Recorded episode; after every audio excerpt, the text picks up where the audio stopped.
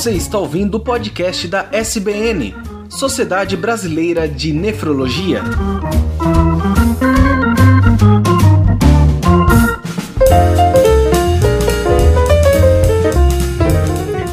Ouvintes, sejam bem-vindos ao podcast da Sociedade Brasileira de Nefrologia. Eu sou Tarek Fernandes e hoje falaremos sobre a pandemia da Covid-19 causada por um coronavírus. Também como host deste podcast, ao meu lado está a doutora Cíntia Vieira, diretora de políticas associativas da SBN e coordenadora do Serviço de Nefrologia do Hospital Ernesto Dornelles em Porto Alegre. Boa noite, doutora. Boa noite, Tarek. E como convidados especiais desse episódio, nós temos o Dr. Moura Neto, que é médico nefrologista, diretor de qualidade do grupo CSB e vice-diretor do Departamento de Diálise da Sociedade Brasileira de Nefrologia. Boa noite, Dr. Moura. Boa noite, eu quero cumprimentar a doutora Cíntia Vieira, Tarek Fernandes, Dr. César, os ouvintes e agradecer o convite da Sociedade Brasileira de Nefrologia. E também, como convidado especial deste episódio, nós temos o Dr. César Vinícius Verdekrich, que é médico infectologista especialista em prevenção e controle de infecção hospitalar, responsável pelo serviço de controle de infecção do Hospital Ernesto Dornelles e do Hospital Universitário de Canoas. Inclusive, lembrando que o Hospital Ernesto Dornelles, aqui citado duas vezes já, foi o primeiro hospital do Brasil a ter uma comissão de controle de infecção hospitalar. Né?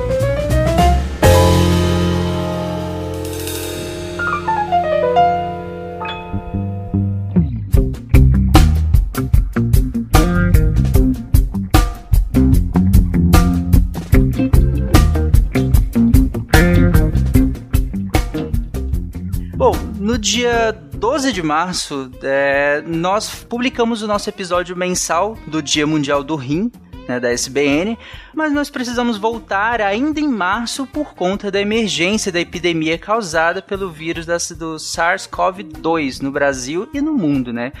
No momento desta gravação, é, nós já temos mais de 900 casos confirmados somente no Brasil. Então, por isso que nós decidimos vir aqui, ainda no, no, no mês de publicação do episódio anterior, para comentar sobre é, isso. Bem colocado, Tarek. A Sociedade Brasileira de Nefrologia, junto com o Departamento de Diálise, no dia 1 de março, diante da confirmação do segundo caso de infecção pelo Covid-19 uh, no país, elaborou uma série de recomendações para as unidades de diálise em relação à epidemia desse novo coronavírus. Nos últimos dias, a Organização Mundial da Saúde decretou uma pandemia no dia 11 de março. Outras organizações internacionais também publicaram recomendações voltadas às unidades de diálise como CDC de Atlanta, no dia 10 de março, American Society of Nephrology em 11 de março, a Sociedade Latino-Americana de Nefrologia e Hipertensão, assim como várias outras sociedades e instituições. E além disso, né, o Brasil entrou na fase epidemiológica de transmissão comunitária da doença, quando o número de casos aumenta exponencialmente e perdemos a capacidade de identificar a fonte transmissora. Então, a sociedade brasileira, muito preocupada, atualizou as suas recomendações técnicas de boas práticas que devem ser adaptadas ao contexto e à realidade local. Ela visou o quê? ela visou a, nessas recomendações a prevenção de, uh, do Covid-19 aos pacientes, aos serviços de diálise e aos profissionais de saúde. Porque hoje nós temos cerca de 700 clínicas no Brasil, com 130 mil brasileiros em hemodiálise. Então, Vamos iniciar abordando os aspectos epidemiológicos e a seguir propriamente dito na nefrologia. Gostaria de iniciar com o Dr. César, ah, que nos desse uma abordagem, fizesse um panorama para para a gente fazer essa contextualização, nos, nos falando sobre a faixa etária dos pacientes envolvidos, as preocupações com a contaminação, sinais e sintomas. Então nós vamos começar como o senhor quiser doutor César. Fica, fica livre. Muito obrigado. Boa noite, doutora Cíntia. Boa noite, Tarik. Boa noite, doutor Moura. Também os ouvintes. Vamos tentar deixar um pouquinho mais claro o que está acontecendo. Bem, primeira coisa. O Covid-19, né, essa doença, ela é causada pelo SARS-CoV-2. O que, que, é isso? O SARS-CoV-2, então, é, um, é, uma variante do, do coronavírus, assim como outros coronavírus que já causaram infecção em pessoas. A gente tem o SARS-CoV, que causou a síndrome SARS em 2002. Tivemos o MERS, que causou também doença em 2012, e agora a gente está tendo Covid-19. Com isso, vou dizer assim, esse vírus está seguindo mais ou menos sua natureza. Ele muta, ele toda vez que isso é uma vantagem para ele, então é uma evolução, e ele vai fazer uma série de síndromes e uma série de casos. Então, nesse primeiro momento, a gente tem que entender que isso é uma coisa que pode acontecer e que a gente tem que estar, né, uh, esses casos prévios nos ajudam até a entender essa dinâmica atual, nos, no, nos é, dá muitas bases do que a gente está fazendo hoje é em cima dessas epidemias que já ocorreram. Felizmente, MERS não chegou até aqui, SARS também não foi, teve um impacto assim é, para o Brasil, não foi a nossa preocupação, mas então agora o, o Covid-19 está realmente né, aqui tem essa importância toda em todo o mundo. Uh, os pacientes que estão sendo acometidos têm diversas idades. É, ele pode, desde a sua apresentação tradicional dos coronavírus, que seria uma síndrome gripal, mas é, ele tem nas diferentes idades, principalmente dos idosos, se apresentado com uma gravidade maior. Diferente do que a gente esperaria ver nos mais jovens, né, principalmente menores de 14 anos, a incidência de sintomas é muito baixa. Né? Então, esses vírus respiratórios normalmente causam muito mais infecção em crianças. Essa, né, esse Covid-19 parece que ele tem menos sintomas em crianças. Nos adultos, ele vai se apresentar desde um resfriado comum, até o quadro de síndrome gripal, com tosse, com coriza nasal, congestão, dor de garganta, cefaleia, febre, até os quadros mais graves, que na maioria deles estão associados com idosos, esse evoluindo para insuficiência respiratória. A grande maioria desses casos a gente tem que lembrar que são casos autolimitados. Isso é o que? Aproximadamente 80, 85% dos pacientes vão ter quadros autolimitados vão fazer uma síndrome gripal, vão fazer um resfriado, uh, normalmente ali nos 4, 5 dias após a incubação, e vão começar a apresentar os sintomas, vão se resolver, vão evoluir bem. O problema né, é essa dos outros 15%. Mas principalmente porque ele tem uma transmissibilidade muito boa ele consegue passar muito bem de pessoa a pessoa, ele contamina superfícies, ele tem uma ele se transmite, né, é um vírus respiratório, ele vai se multiplicar nos nariz, no nariz, na garganta, nos pulmões e vai se transmitir por gotículas, passando para as pessoas e contaminando superfícies. Essas superfícies as pessoas vão tocar e vão levar para o seu rosto e vão se contaminar e ele tem uma capacidade muito boa de infectar outros. Então, o nosso total de casos está sendo muito grande. Então, mesmo sendo uma maioria autolimitada, uma maioria com uma boa resolução, o problema é o total de casos. O nosso N de casos, a tendência é que sejam, seja grande, como está acontecendo em diversos cenários, mas então a gente tem que montar uma estratégia para que mesmo um N grande ele seja é, estendido ao longo do tempo. Muitas pessoas já devem ter visto o chamado achatar a curva. O que, que é isso? É nós estarmos preparados para atender o mesmo número de pacientes num longo tempo e dar para eles então a atenção que eles precisam para a gente poder né, é, seguir todo esse quadro que a gente já está vendo nos outros países como é que ele se desenvolve. Doutor César, eh, pegando o gancho quando falou sobre permanecer nas superfícies, nas recomendações da SBN, eh, tem um item que coloca que o vírus permanece até nove dias em superfície. E que colocando, fazendo aquelas medidas de higienização de mãos e com álcool gel, ele ele perde essa essa propriedade de transmissão em curto prazo. É verdade isso, confere, né? Isso, isso mesmo, Cíntia. Então, né, a gente reforça aqui, a transmissão dele é através de gotículas que vão contaminar o ambiente ou de se, dispersa, se dispersar e atingir outras pessoas. Para a gente se preocupar na questão de pessoas, na parte respiratória, tu tem que ter aquele, uma carga contaminando o ambiente. Então, por isso que se diz, uns 15 minutos de convivência com a pessoa, tu vai ter uma carga viral ali, uma quantidade viral suficiente para ter um inóculo, né, para ter conseguir causar infecção é, em outra pessoa.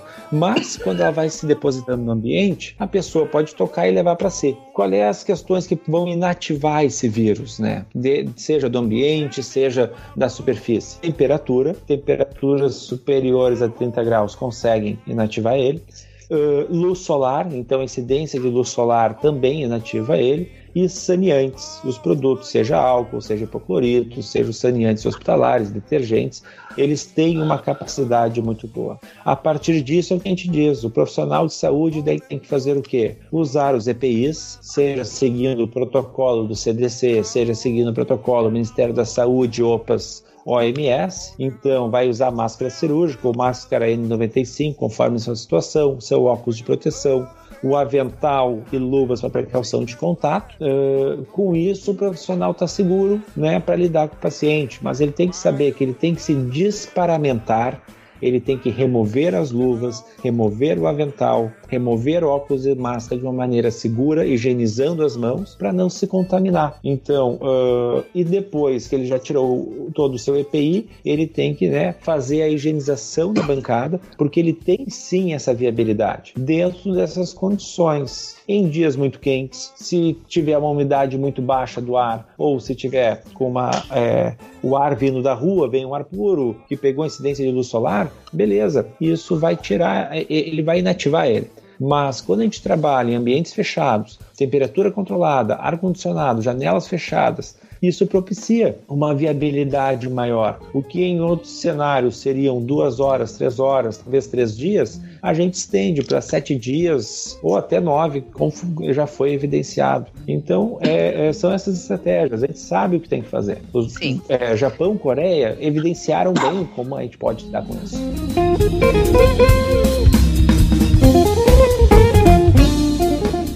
Doutor Moura, como o senhor, uh, com a sua experiência de nefrologista em unidade de diálise, os cuidados que se deve ter no serviço de diálise com os três momentos da entrada do paciente na unidade, porque a gente sabe que deve se evitar aglomerações, deve se evitar muito contato, né?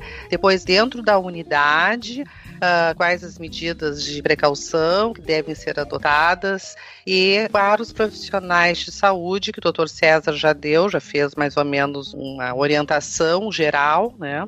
Mas o que a gente tem muita. Uh, sempre se fica preocupado é que essas unidades, elas.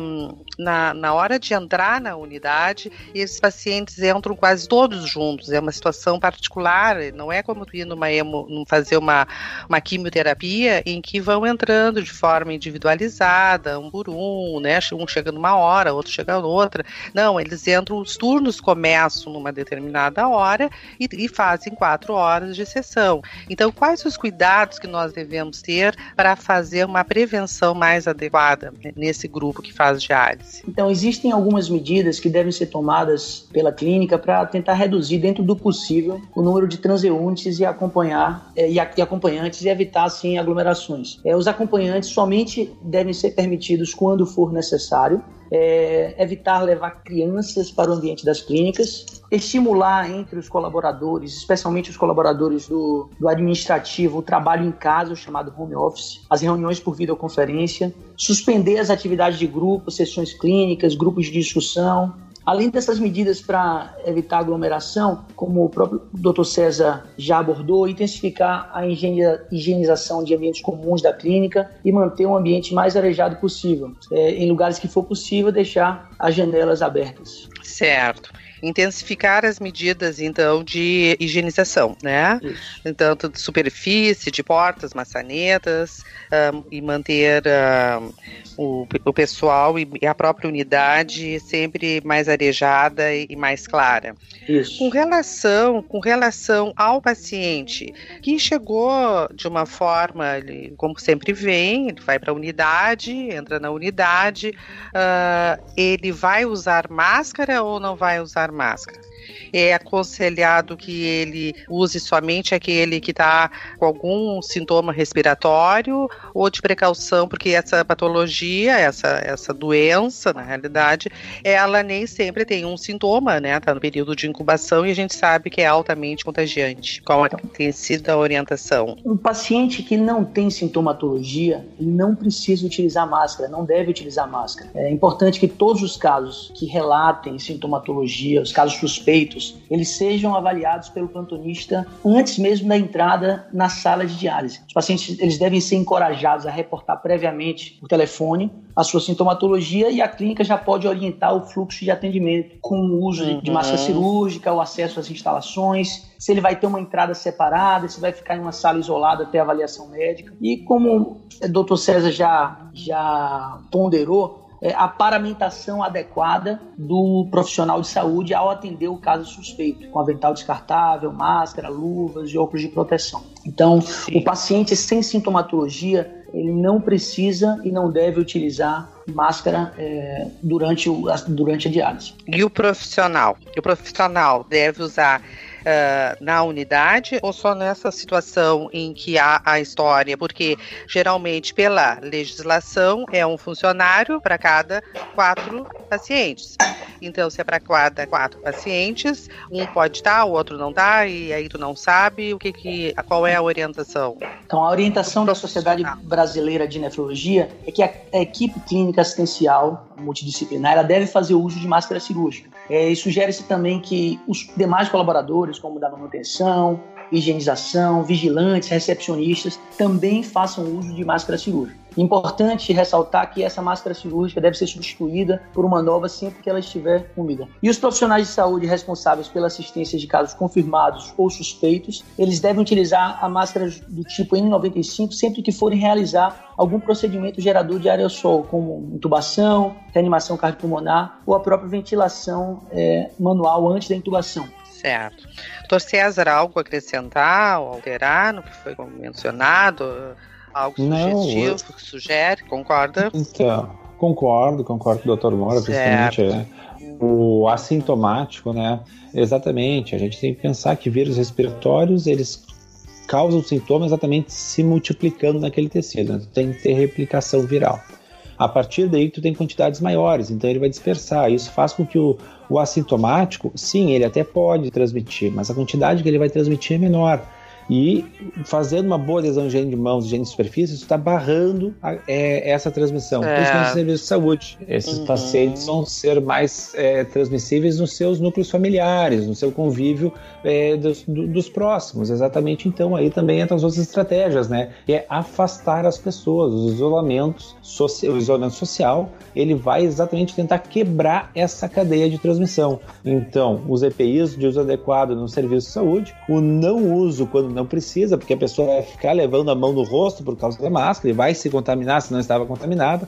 E o isolamento social só para complementar como estratégia de quebrar essa cadeia de transmissão. Doutor Moura, uh, com relação ao paciente que tem algum sintoma respiratório, então, ele chega ou ele telefonou, disse para a equipe que ele está com tosse, que ele está com dor de garganta e está com febre ao chegar na unidade, a recomendação da sociedade é colocá-lo numa, numa situação diferenciada, de isolamento, né? Isso. O ideal é que seja providenciado, de preferência, um quarto privativo para que o paciente realize a diálise em isolamento. Agora, sabemos que essa não é a realidade da grande maioria das clínicas do país. É, então, em unidades uhum. de diálise em que não há o quarto para isolamento, a recomendação é que esses pacientes com suspeita ou confirmação dialise em sala em ala separada e no último turno. O paciente deve estar separado por no mínimo 1,8 metros do paciente mais próximo, em todas as direções. E em unidades de diálise com múltiplos casos, deve ser considerado um turno de diálise exclusivo para os pacientes confirmados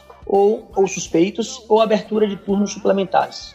É, eu acho que pela nossa realidade que a gente conhece no Brasil, uh, querer funcionar da mesma forma que está funcionando, o mesmo número de pacientes naquele turno, e querer subitamente aumentar um espaço de 1,80m, 2, fica difícil, né? Porque as unidades não são tão, uh, tão grandes para poder ir espalhando e aumentando. Talvez realmente, talvez não. Há necessidade realmente de um, de um outro turno ou numa sala separada, né? Porque essa adaptação fica meio complicada. Uma outra coisa que eu gostaria de, de perguntar é, e o teste, como é que é feito? O teste. Chegou esse paciente na unidade e vai fazer a sua, a sua diálise ali. No isolamento, vamos dizer, no mundo ideal, chega lá, vai fazer no quarto privativo.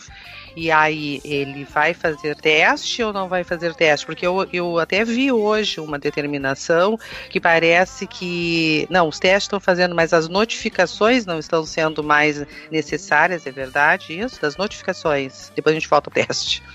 Então, a, a notificação e também a, a, testagem, né, conforme a nova estratégia do Ministério da Saúde, é o reconhecimento da transmissão local em todo o território nacional. O que, que isso faz? O paciente sem sinal de gravidade, sem outros sintomas, ele vai receber sua orientação, ele não vai ser mais testado. E da mesma forma, a questão de notificações vai ficar uh, razoavelmente afetada com isso. Né? Os serviços de saúde vão ter que se organizar para levantar os seus quantitativos, é, fazer as a, a, estratégia de comunicação é, para vigilância é, posteriormente, o que é diferente do paciente agudo, né, que tem uma indicação. Então, o paciente que vai internar no hospital, que tem uma exacerbação, né, que vai chegar na emergência e vai ficar por ali, esse sim vai ser testado notificado.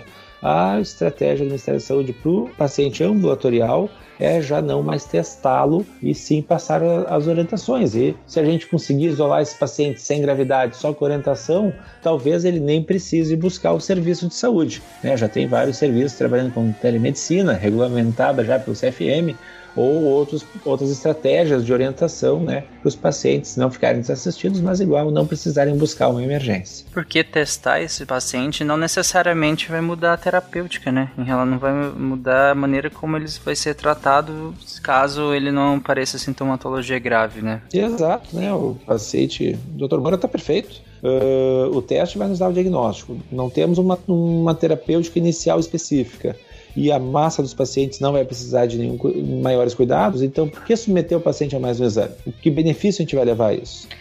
Mas então, assim, ó, vamos deixar claro: o paciente chegou na unidade, ele veio com febre, ele veio com dor de garganta, ele já faz diálise, ele vai ser para o ambiente uh, separado. Vamos dizer que ele vai fazer naquele ambiente separado, ou no turno, né, diferente. Uh, esse paciente vai, vai fazer, vai, vai se ver como é que é a, a evolução dele, ele retorna para casa com as suas orientações. Ele, se ele está bem, se ele está sentindo bem, né? Sim. E aí não se notifica, não se notifica. Porque assim, ó, eu quero deixar claro que quem está nos ouvindo são vários colegas e inclusive pacientes. Eles querem saber assim, aí, eu tô com esse sintoma, eu faço a minha diálise e volto para casa, né? Com as mesmas medidas só de observação como seria usual. É isso. Isso. Então, uh, e, e nós recebemos essa ansiedade do paciente. É, nós também gostaríamos de ter o resultado porque a gente gosta de dar uma resposta mais clara, dar uma orientação é mais formal, mas a gente tem que entender, num momento de epidemia, o quadro é compatível, a evolução nós estamos vendo dos casos e não vai ter benefício real para esse paciente, ele só vai ter a, a sua certeza e talvez vai tirar a sua ansiedade de tá bem, é, é, é, o Covid, mas podia ser outra virose respiratória. Mas não vai mudar o tratamento, não vai mudar a orientação. É que assim, a gente, é, para mim tá bem claro, né, o que está sendo dito. Mas a gente sabe que o profissional de saúde, ele, ele sempre quer fazer o melhor, né? Então, assim, às vezes pode gerar uma certa angústia, mas eu acho que isso está bem claro, que ele pode ficar tranquilo, que ele vai encaminhar seu paciente, vai ficar acompanhando, seja por telefone, ou vai ter algum serviço de suporte por trás, mas que ele não precisa se angustiar tanto, desde que ele, uh, o paciente, siga mantendo-se em contato, pois ele faz diárias três vezes por semana, né? Então, dizendo como é que ele está. E não há obrigatoriedade de notificar, a não ser que chegue, nesse caso, nessa situação específica. Doutor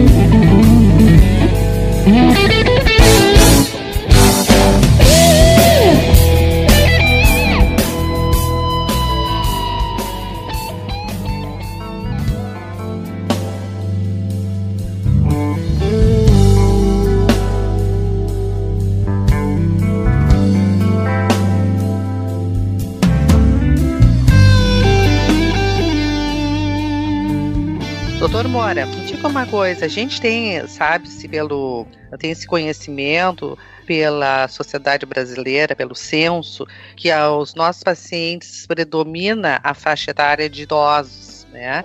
E o que a gente viu, a patologia ocorre em idosos, comorbidades? O senhor pode aprofundar mais isso? Sim, de acordo com o censo da Sociedade Brasileira de Nefrologia mais recente, de 2018, pouco mais de um terço dessa população, que é 35%, tem mais de 65 anos, e quando já sabemos que a letalidade do Covid-19 tende a ser maior. E em números absolutos, isso corresponde a quase 50 mil pacientes com mais de 65 anos que estão em diálise hoje no Brasil. E não apenas isso, mas os pacientes com problemas renais, eles podem ser considerados uma população de risco, porque além da idade normalmente mais avançada, eles já têm uma imunidade mais baixa pela própria doença renal crônica. E o terceiro ponto é que eles são pacientes que normalmente têm outras doenças associadas, como diabetes, hipertensão, que algumas vezes podem até ter sido a causa da doença renal. Se formos avaliar o censo da sociedade mais recente, 31% desses pacientes tinham a diabetes mellitus como doença de base e 34% hipertensão como doença causadora da doença renal crônica. E estima-se que o número de pacientes portadores de hipertensão ou diabetes seja ainda maior do que a soma desses dois percentuais. A COVID-19, ela tem alguma relação direta com o sistema renal, com a questão da nefrologia,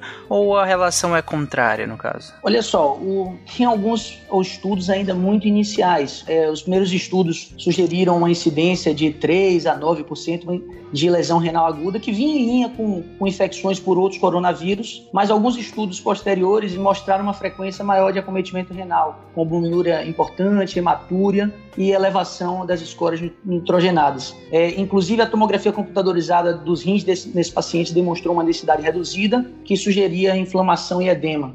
E também nesses estudos iniciais foi demonstrado que a lesão renal aguda foi um fator de risco independente para a mortalidade é, nesses pacientes. Agora, não se sabe qual é o mecanismo exato de envolvimento renal nesses casos, se seria pelo próprio quadro da sepse ou por uma lesão celular direta é, pela ação viral. Perfeito. É, os trabalhos que se tem fala exatamente isso. Seria diretamente pelo efeito do vírus ou pela como uma resposta à patologia, né, a sepsis no caso, né. Esse uh, predominou a insuficiência renal aguda em pacientes em UTI. Então, naquele percentual de pacientes graves. Eu fiz essa pergunta também por uma questão que o Dr. César levantou que que no caso dos pacientes jovens, né, é, nós falamos aqui que a grande que a letalidade aumenta quando nós vamos falar de pacientes geriátricos, né, pacientes mais velhos.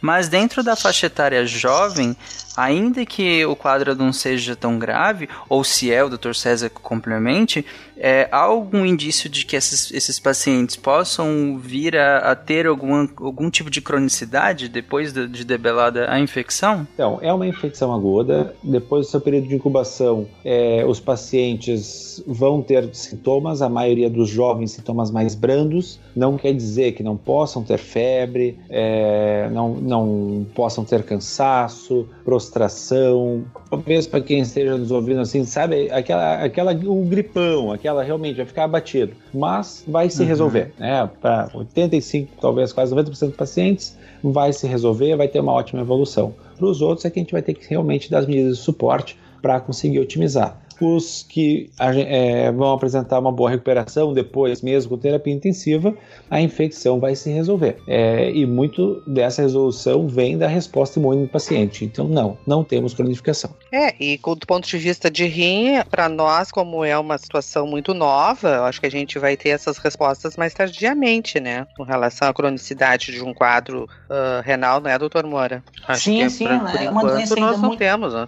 Muito nova, que ela tá muito dinâmica também, né? Sim, é uma doença muito nova. Eu acho que com o avançar do, do tempo a gente vai conseguir ter um entendimento maior de toda a sua fisiopatologia. E para tirar do isolamento, quando é que a gente pode tirar do isolamento? Vai depender de caso a caso, é que qual é a abordagem? A maioria dos protocolos, doutora Cintia, estão recomendando 14 dias, né, de uhum. para manter as precauções e aí pelo menos 48 horas sem sinais e sintomas, né? Então, normalmente quando chegar no 14 dia, o paciente já não apresenta nenhum sintoma, claro que os nossos doentes críticos podem permanecer muitas vezes associado a alguma complicação do tratamento, mas só que a maioria deles não, já não vai ter mais sinais e sintomas a esse momento, a gente poderia retirar.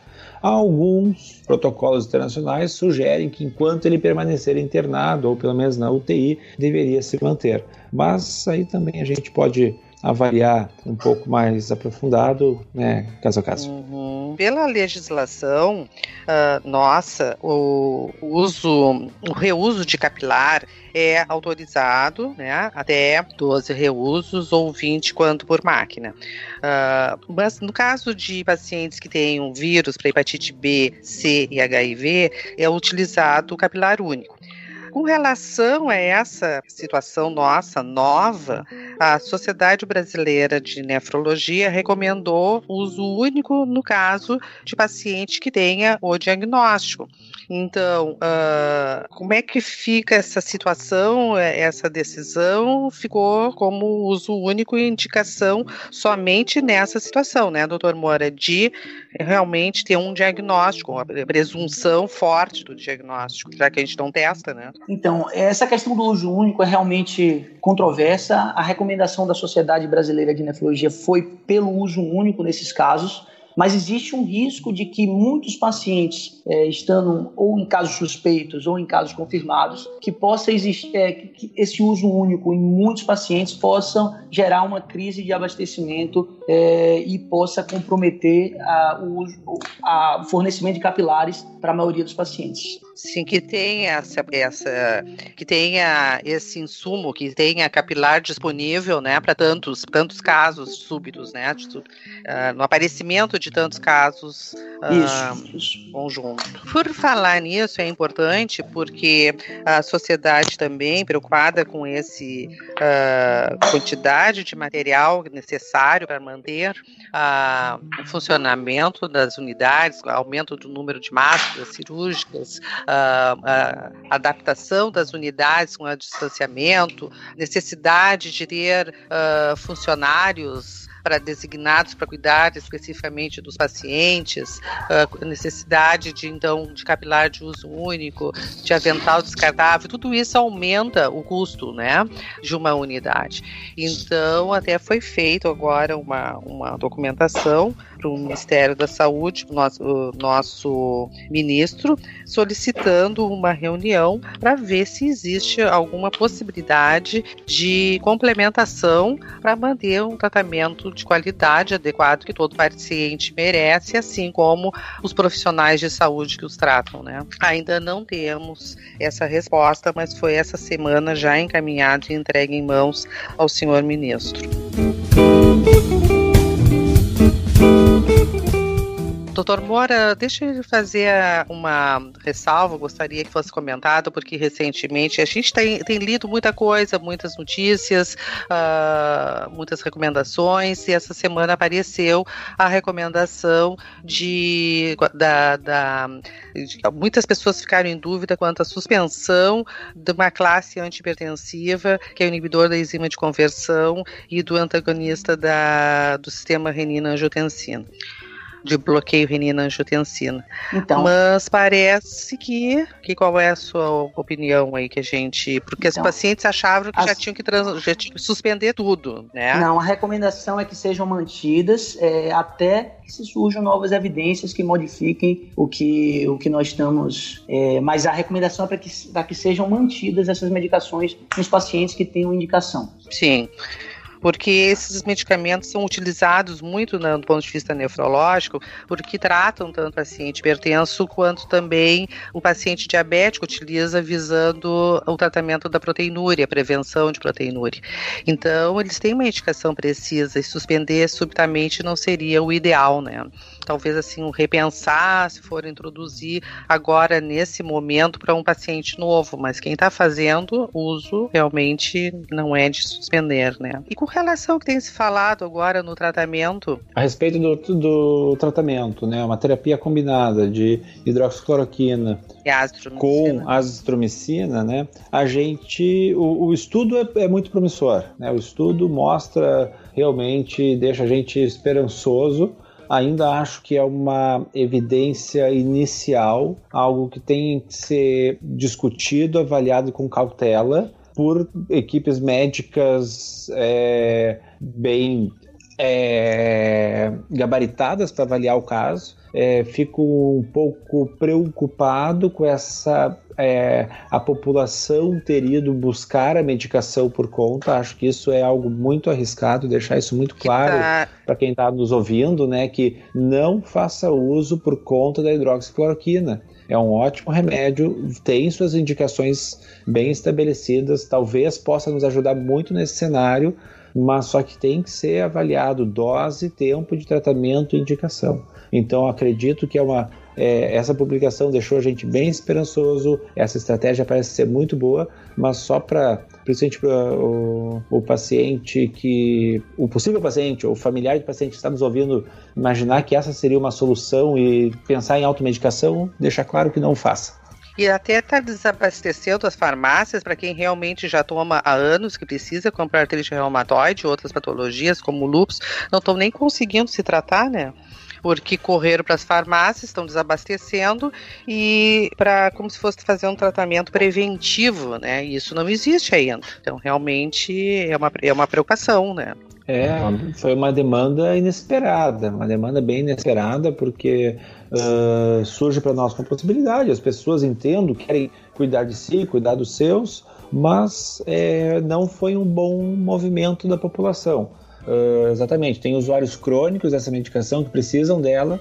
As farmácias do Brasil tinham uma demanda esperada que foi muito superior. Então, é, acho que no ambiente hospitalar, com avaliação médica, sim, pode ser uma boa estratégia. Não digo que seria recomendando a todos, acho que tem que ser avaliado no grau de evidência que nós temos ainda. Uh, mas para as pessoas que foram comprar, buscar essa medicação, é, acho que não, não foi um bom movimento, pelo menos não no momento, não consigo ver como um bom movimento é que com essa divulgação que nós temos hoje em dia tão rápida, em que todas as orientações e aparecimentos de trabalhos já são, às vezes, nem tão, a pesquisa não está nem tão avançada, ainda estão numa pesquisa, uma fase inicial, mas todo mundo já, já acaba lendo e faz a sua compreensão. Isso vem, por um lado, uh, confundir, atrapalhar, como foi dito, que a hidroxicloroquina ela pode ter um efeito deletério muito grande para a saúde das pessoas em em dose alta, né?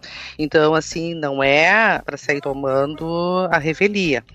E com relação, nós ouvimos também essa semana no anti-inflamatório, né? Que foi o ibuprofeno, que parece que as coisas já reverteram agora de novo, né? Que não, não podia ser tomado o anti-inflamatório ibuprofeno, que tinha um, um fator de piorar e agravar a infecção pelo coronavírus. E Pô, já voltar atrás. Concordo contigo, Cíntia. A, as informações são dinâmicas. Elas são.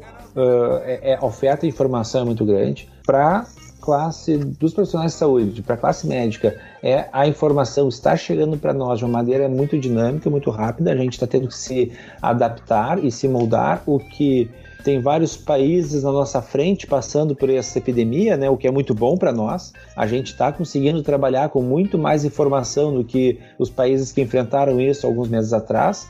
Mas é isso, tu, a, as recomendações mudam, são dinâmicas, então, da mesma forma que o ibuprofeno deveria ser utilizado, não foi, é, é, depois não deveria, agora não temos mais restrição a respeito, né, pelo menos no último parecer. Uh, acho que isso, as pessoas também têm que é, compreender um essa pouco, realidade né? que a gente está passando. É, a, a gente está, é, nós estamos, como sociedade médica, trabalhando com a melhor evidência disponível no momento. Mas essas informações são dinâmicas e é claro, a gente é nosso papel estar e até onde eu estou vendo os nossos colegas, nossos pares estão indo muito bem. Eu acho que a gente está indo assim caminhando para o fim. Eu gostaria de saber quais as mensagens que vocês gostariam de deixar para quem está nos ouvindo neste momento. Doutor Moura, o que, que o senhor gostaria que ficasse bem evidente, claro, neste momento? Acho que cada um nesse momento deve fazer sua parte. Os profissionais de saúde, é, nós estamos na linha de frente, tentando fazer o melhor possível para os pacientes. Acho que os, os, pacientes devem manter seu tratamento é, e evitar é, aglomerações, evitar estar tá saindo de casa sem necessidade. Eu acho que se cada um fizer a sua parte, eu acho que a gente vai tentar, vai conseguir passar por isso da melhor forma possível, da forma mais rápida e menos impactante. Doutor César. Pois é, é exatamente isso uh, que o doutor Moura colocou, né? Lembrando, 85% dos pacientes vão ter sintomas autolimitados. uh, ou até ainda vamos ter mais pacientes se a gente considerar os assintomáticos. Então, a grande massa, a população tem que nos ajudar. A população vai ter que fazer isolamento social. Ele não é fácil, a gente entende, mas é a contribuição que eles podem dar para que a gente possa dar atenção que aqueles 15% precisam. Né? Temos bons hospitais, temos bons serviços, é, nossa preparação já está acontecendo é, desde janeiro, fevereiro, dos hospitais que a gente trabalha, que a gente está acompanhando os treinamentos e as rotinas já estão estabelecidas aí há mais de mês se preparando para isso, mas a gente precisa muito do apoio da população de fazer isolamento social, não vamos para as ruas, não vamos circular, é, quando tiver as recomendações de não ir para emergência, não busque, para não se contaminar, não contaminar o familiar e para deixar aquele que precisa ser atendido no tempo hábil para a gente poder dar a atenção certa para quem está precisando dela. É, eu acho que é a máxima, né? Que o hospital é o pior lugar para ficar nesse momento, né? E, e também evitar grupos de pessoas e, reuniões desnecessárias visando o bem de todos, né? Que é para diminuir essa curva, achatar essa curva e diminuir o número de infecções. Eu acho que essa é um momento fundamental que a gente vem mais um, uma, um grupo reforçar essa orientação. Eu agradeço muitíssimo a presença e as explicações do Dr. Moura e do Dr. César também.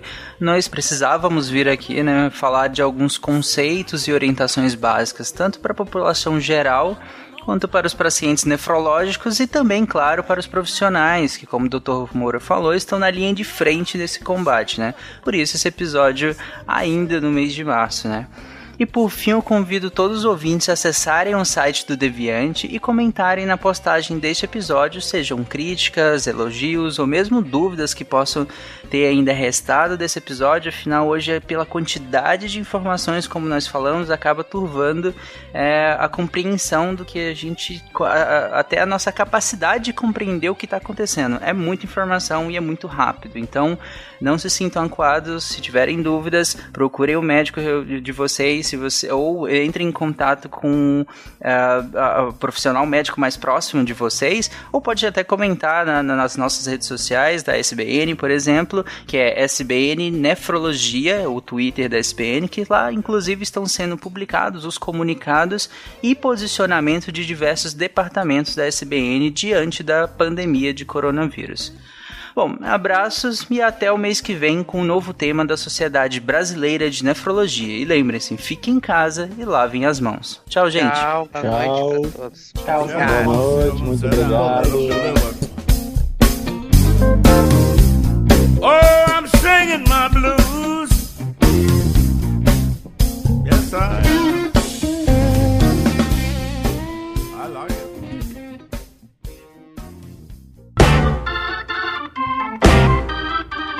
Você ouviu o podcast da SBN, Sociedade Brasileira de Nefrologia.